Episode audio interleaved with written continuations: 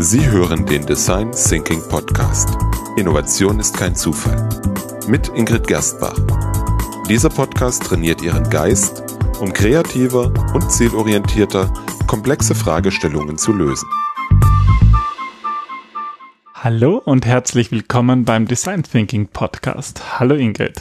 Hallo Peter. Ja, in der heutigen ähm, Episode geht es um das Thema Teamarbeit oder wie man Beziehungen zu Menschen aufbaut. Und es ist ja ganz interessant, wir bekommen immer wieder die Frage, kann man Design Thinking eigentlich auch alleine machen?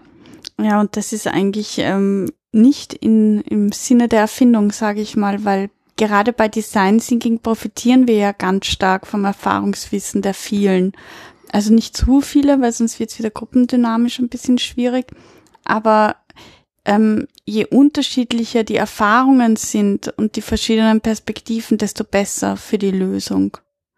Ja, das heißt, wenn wir ähm, in Teams arbeiten, dann ist auch die Beziehung zu den Menschen ganz wesentlich. Und darum geht es in der heutigen Episode. Also wie man Beziehungen zu Menschen aufbauen kann, ähm, ja, die sie länger als, als ein Projekt begleiten. Und das ist heute das Thema. Genau. Es dauert eine gewisse Zeit und kostet vor allem schon noch Energie, um starke, gute und dauerhafte Beziehungen aufzubauen.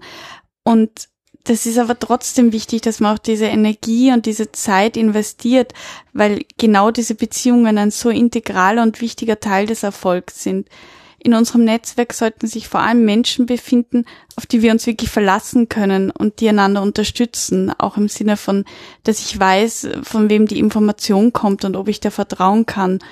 Und wir brauchen die Menschen, die uns helfen und uns ja zum richtigen Zeitpunkt ein wenig den Weg begleiten.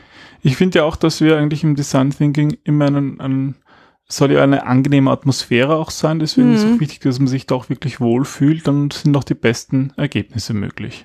Genau, also man kann schon ähm, den Raum, sage ich mal, schaffen, sowohl Raum im Sinne von Architektur, aber auch vom psychischen Raum, dass, dass man sich wohlfühlt. Aber natürlich ist es immer einfacher, wenn, wenn die Menschen sich per se schon innerhalb des Raumes gut verstehen und man nicht da erst einmal irgendwas lösen muss. Ja, deswegen ist das Team ja auch einer der vier Faktoren der Umwelt im 4x4 mhm. Design Thinking. Ja, und hier mh, mm, wirst du uns ein paar Wege aufzeigen, wie man dauerhaft Beziehungen in der heutigen beruflichen Welt aufbauen kann. Genau. Und zwar hast du uns, glaube ich, acht Tipps mitgebracht. Genau. Schauen wir uns mal an. Was ist denn der erste Tipp von dir, um dauerhafte Beziehungen aufzubauen? Der erste Tipp ist im Grunde ganz einfach, nämlich seien Sie authentisch. Sei der, der du bist und akzeptiere andere, wie sie sind. Das ist so der Grundtenor davon. Ähm, es ist sehr einfach, dass wir uns oft verstehen oder eine Person entwickeln, sage ich mal, von der wir annehmen, dass sie mehr gemocht wird, weil wir uns auch oft nicht trauen, die eigene Meinung zu vertreten oder ja zu sich selber zu stehen. Aber um eine wirkliche gute Beziehung aufzubauen, ist es so wichtig, dass man sich selber ist, weil alles andere kostet auch so viel Energie und, und ist so schwer auf Dauer sich zu verstehen und so sinnlos, weil gerade in Stresssituationen kommt ja auch immer, blitzt man ja auch selber immer wieder durch. Und man ist nun mal der, der man ist und das ist auch gut so und wichtig so und es ist schade, dass sich so viele dann verstellen. Okay, das heißt, das bedeutet auch, ja, darauf zu vertrauen, dass das schon passt, so ist, so zu sein, wie man ist. Ich, ich muss da irgendwie dran denken, dass es ja in der heutigen Zeit teilweise gar nicht so einfach ist. Wenn man so in Social Media schaut, sieht man lauter glückliche Menschen, die alle makellose Haut haben und da erinnere ich mich, wie wir mhm. letztens mal, das war glaube ich vom Rückflug ähm, oder von einem inneramerikanischen Flug, ich kann mich nicht mehr erinnern, ähm, da sind wir neben, neben einem, ja, ich weiß nicht, 25-jährigen ähm, Frau, Mädchen gesessen oder so und der hat permanent während dem ganzen Flug, ich glaube, der hat vier Stunden gedauert, auf ihrem Smartphone ähm, so eine Bildbearbeitungs-App Facetune. Facetune gemacht und ist die eigenen Bilder verbessert und verschönert, dass die Aber im Endeffekt. Die war sehr schnell. Ja, die konnte das richtig gut. Und das ist ja so, also ich finde, wenn man so Social Media anschaut, kann man schon manchmal das Gefühl haben, die Welt ist äh, nur noch glücklich und perfekt. Aber wir sind halt in Wahrheit nicht perfekt. Und ich glaube, das ist auch wichtig, das auch ja, so also so wie du sagst, gerade das Internet ähm, lässt uns glauben, dass jeder glücklich ist und das macht einen selber unglücklich, weil man sich selber ja denkt, mit einem ist etwas verkehrt. Aber es gibt Untersuchungen, dass im Laufe der letzten drei Jahre jeder zweite von uns einmal ähm, eine Depression hatte oder, oder einfach Probleme, die einen zerstört haben oder die einen verzweifelt haben lassen. Und das ist auch menschlich, weil ohne, ohne Tiefe können wir auch keine Höhe empfinden und auch, wir können auch keine Gemeinsamkeiten oder keine Beziehung zueinander aufbauen, wenn wir da auch nicht ehrlich sind, weil es einfach so schwierig wird und so unmöglich und es ist einfach unmenschlich. Also da gibt's ja diesen Buchtitel, Sei du selbst, alle anderen sind schon vergeben und den finde ich da ganz passend. Hm. Gut, wenn wir, äh, wenn wir schon beim Thema sind, ähm, gemeinsame, ja, ähm, gemeinsam zusammenzuarbeiten, was ist denn der zweite Tipp? Da geht es ja um Ziele und Werte. Genau, da geht es darum, gemeinsame Ziele und Werte zu identifizieren. Wir suchen Menschen im Leben, die wir mögen und die ähnliche Ziele und Werte mit uns teilen. Ähm, das ist einfach, ja, da fällt es uns einfach leichter, uns mit denen zu identifizieren und ähm, das kann man eigentlich schön herausfinden, indem man nachfragt oder, oder indem man schaut, wie jemand andere Menschen behandelt, wie jemand sich selber behandelt, wie jemand in Situationen umgeht. Aber äh, das, was ich eigentlich anspreche, ist hier mehr der moralische Charakter. Also wie ehrlich ist jemand, wie freundlich, wie sachkundig, wie hilfsbereit, wie, wie sehr hilft der anderen. Das heißt nicht, dass wir mit jedem dieselbe Meinung teilen müssen, aber in der, gerade in der Zusammenarbeit gibt es nichts Wichtigeres, als dieselben Werte zu haben. Aber die sind ja nicht per se immer gleich und das kann ja auch manchmal eigentlich interessant sein, sozusagen. Ja, eh, definitiv.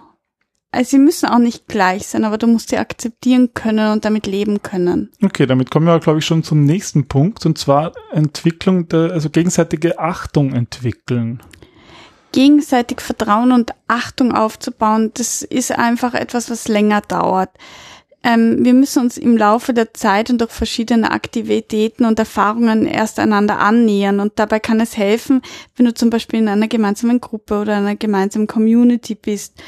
Seien Sie geduldig, selektiv und beobachten Sie die Menschen eben wieder vor allem in der Aktion, in, in, ähm, ja, in der Bewegung in einer Gruppe.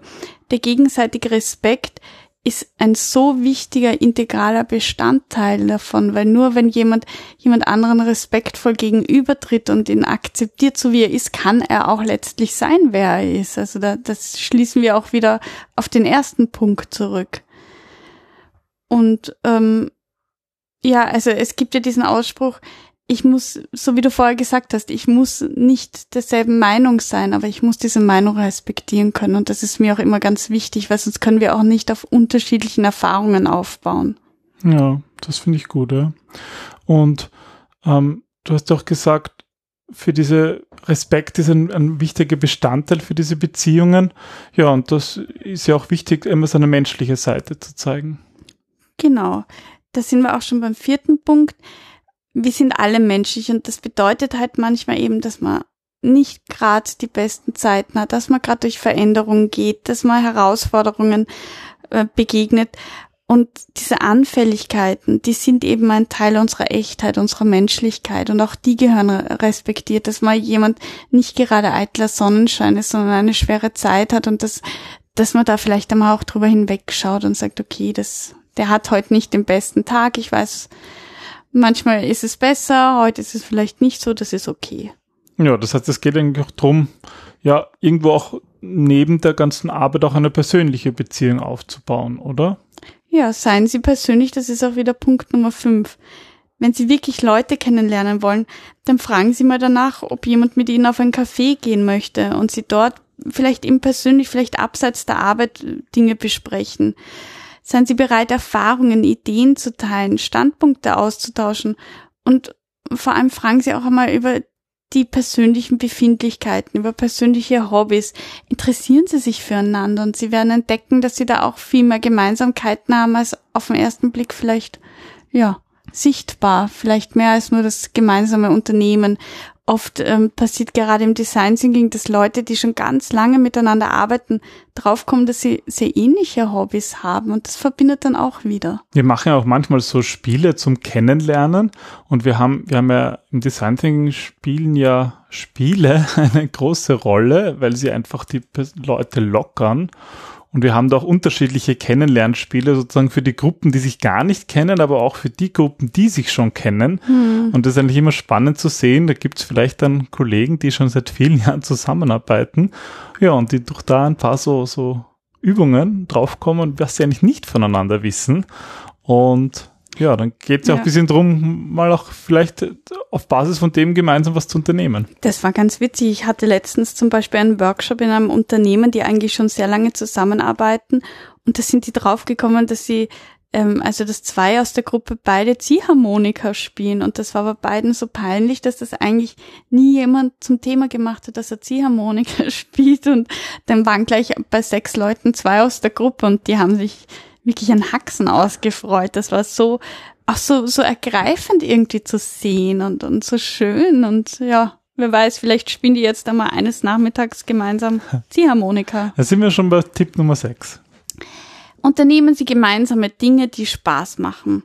Ja, das bedeutet nur zu arbeiten und nie Spaß zu haben, das ist einfach langweilig. Obwohl man im Design Thinking immer Spaß hat. Ja, das muss man schon sagen, aber da geht's ja jetzt auch um allgemeine Arbeit.